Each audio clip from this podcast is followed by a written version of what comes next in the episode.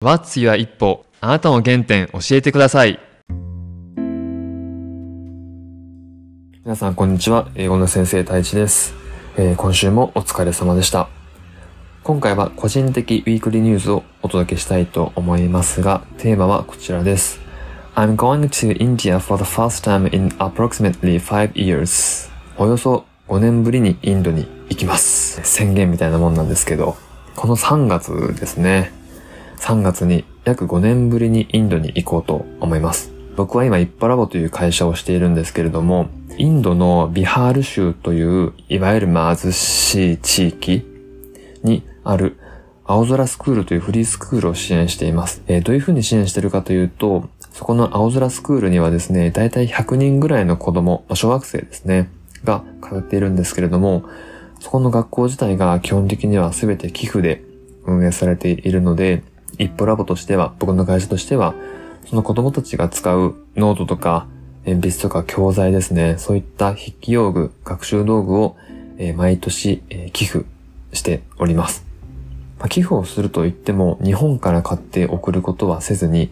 え青空スクールの校長先生にですね、寄付金をお渡しして、海外送金とか、え現地に持ってってお渡ししてるんですけども、それを校長先生が、え現地の文房具屋さんっていうんですかね、そこに行って、えー生徒の必要な数を買っていただいて、でそれを子供たちに渡してもらっています。この活動自体は2019年から始めておりますので、えー5年目ですかね。5年目になりました。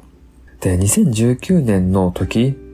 第1回目の寄付の時には僕も現地に行ってですね、子供たちと交流させてもらったり、実際に勉強道具を買うお店にも、えー連れて行ってもらってですね、そこの店長さんと挨拶したりとかしたんですけど、まあ理想的には毎年行けたらいいなと思っていたものの、まあ例のごとくコロナが広がりまして、で、インドも一時期は世界で一番かな、感染者数が出て、このビハール州というところはですね、その医療設備とかもあまりなくて、まあ、亡くなった方もたくさん出たりとか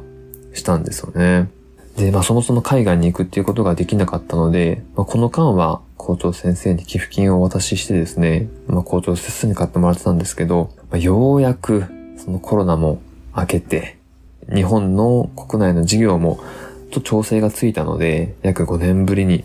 インドに行こうというのが3月ですね、にあります。めちゃめちゃ楽しみですね。多分5年前になった子供はもうほぼほぼ卒業してていない、あ、そんなことはないか。いやでもそうか。いないですよね、5年前なんで。だからほぼほぼ新しい子供に変わってるんですけど、また、あの、初めまして、ナマステから始めて、ちょっと交流していきたいなと思ってます。えーまた、まあ前回の出張の反省点ですね。まあ、当時は機材とかなかったのであんま撮れなかったんですけど、今回はあの動画撮影もたくさんしてきて、それこそインスタグラムとか YouTube とかで、こう現地の様子を発信していきたいなと思ってます。やっぱインドに行きましたっていう話を、こう、日本に帰ってきてから、まあ、友達とか、あと学校とかに行って出前授業とかさせてもらうんですけど、あの、現地の状況、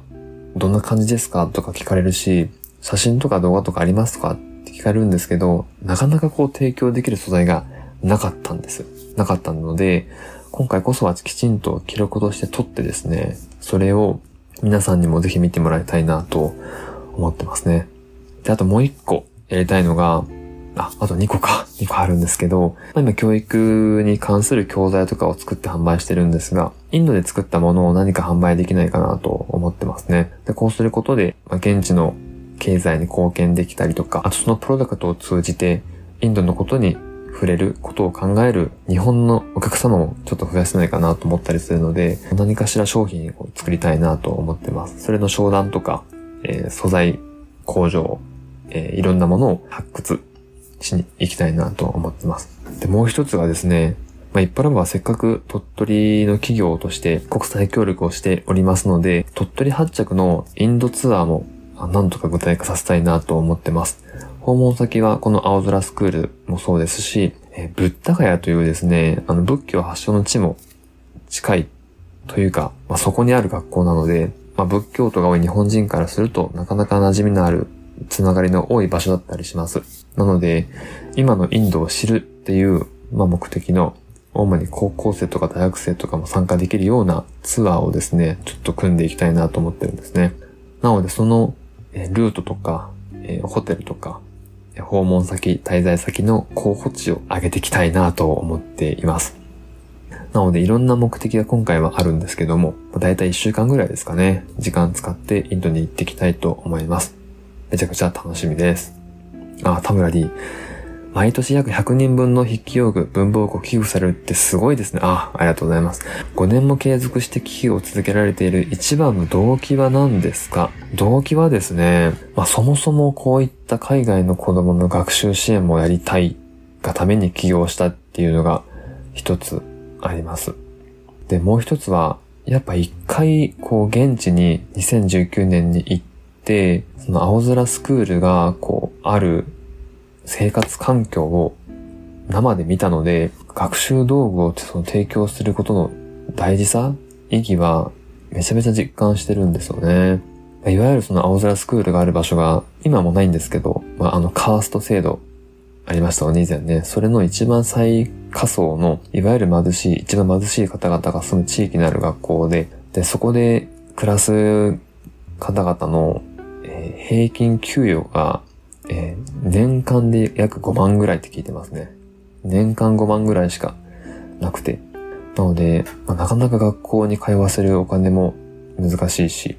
なんなら、やっぱ自分の勉強道具を買うっていうお金もなかなか出せない家庭が多い。まあ、そういう中で、その文房具を自分の文房具があるっていうことのその子供の嬉しい表情とか、先生からのお礼の言葉とかですね、そういったものをもう実際感じてるので、もうこれは継続し続けなければいけないと。万々万が一、一歩ラボという会社が潰れたとしてもですね、僕は個人的に、年間5万なんで、5万ぐらいなんですよね、寄付額が。5万円であれば、もう寄付し続けていこうっていう気持ちでやってますね。会社がなくなったとしても、個人としてやっていこうと思ってます。なので、まあ、現地を知ってるからっていうのが動機かもしれないですね。あ、田村 D。インドで作った商品を販売するとは、まさにインド版マザーハウスさんの取り組みですね。マザーハウスさんね、すごいですよね。今考えている商品の構想は何かありますか？そう、これなんですけど、ちょっと今回現地調査しないといけないんですが、ビハール州というところがもともと綿花栽培とか盛んで、なので、あの、織物とか、あと毛糸を使った商品とか結構あるみたいなんです。なのでそういった毛糸とか布を使った何かっていうのと、あと、まあ、地元、そのインド側でお世話になっている、まあ、方のご家族にですね、ちょっと障害のある方とかいて、で、インドは、まだまだそういうハンディがある人は社会的に弱いと、まあ、社会的弱者だということを聞いていて、で、そういった方々が作った商品を売るっていうのは、すごく意味があるんじゃないかなと思ってるんですよね。なので、そのビハール州の元々ある素材を使って、かつ製造する人は、まあ、ハンディがある方、まあ、そこの条件を、えー、加味した商品を何か作れないかなと思ってるんですよね。さあもちろんね、あの、買いたくなる商品にしないといけないので、どんなアウトプットをするか、どんなプロダクトをするかっていうのは、ちょっと考えどころなんですけど、ま、いくつかアイディアはあるんですが、ちょっとそれをですね、先方に投げてみて、相談してみて、形にできそうであれば、えー、具体化させたいなと思ってるところです。はい、ということで、今回はですね、約5年ぶりにインドに行きます。I'm going to India for the first time in approximately 5 years という話をしました。それでは、